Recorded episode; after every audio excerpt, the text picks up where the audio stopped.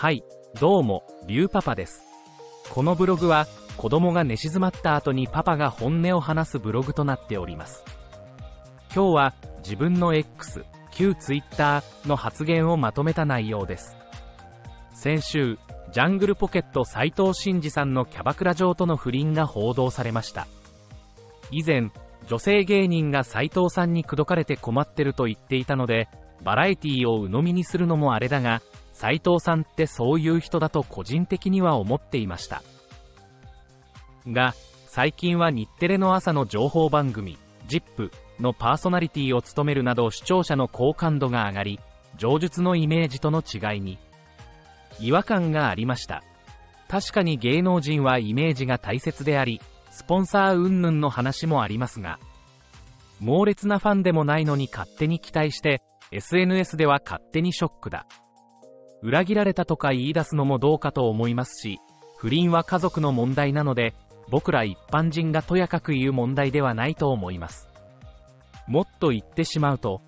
奥様がかわいそう、子供がかわいそうという意見も大きなお世話だと思っております。それを決めるのはご本人たちだと思うので。とはいえ前述の通り、芸能人はイメージ商売なので、佐々木希を妻に持ち王様のブランチの司会をしていた渡部健と、千鳥の大悟やダウンタウンの浜ちゃんが不倫をするのではダメージが違います。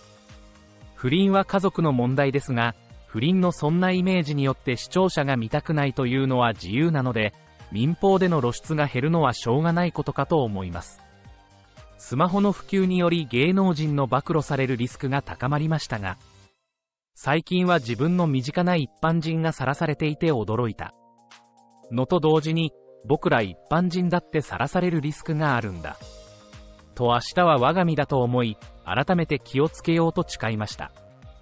さらされた方は昔からのジャッキー・チェンファンのおじさんで、女性の新しいファンにセクハラな DM を送るなどを行いさらされておりました。さらされた彼は過去に自分以外にも娘の写真を投稿しており、検索するとそれらの写真が出てきます。最近の検索技術は素晴らしいのと同時に危険なわけで、仮に娘さんが就職しようとした場合に、顔検索されるとか身元を調べられたら父親のセクハラな DM が出てくることもあり得るわけで、デジタルタトゥーがとても心配です。なので、ネットリテラシーはもちろん、さらされるかもしれないという想像力とか、DM 相手へのデリカシーとかもろもろ大事かと思います。それではまた。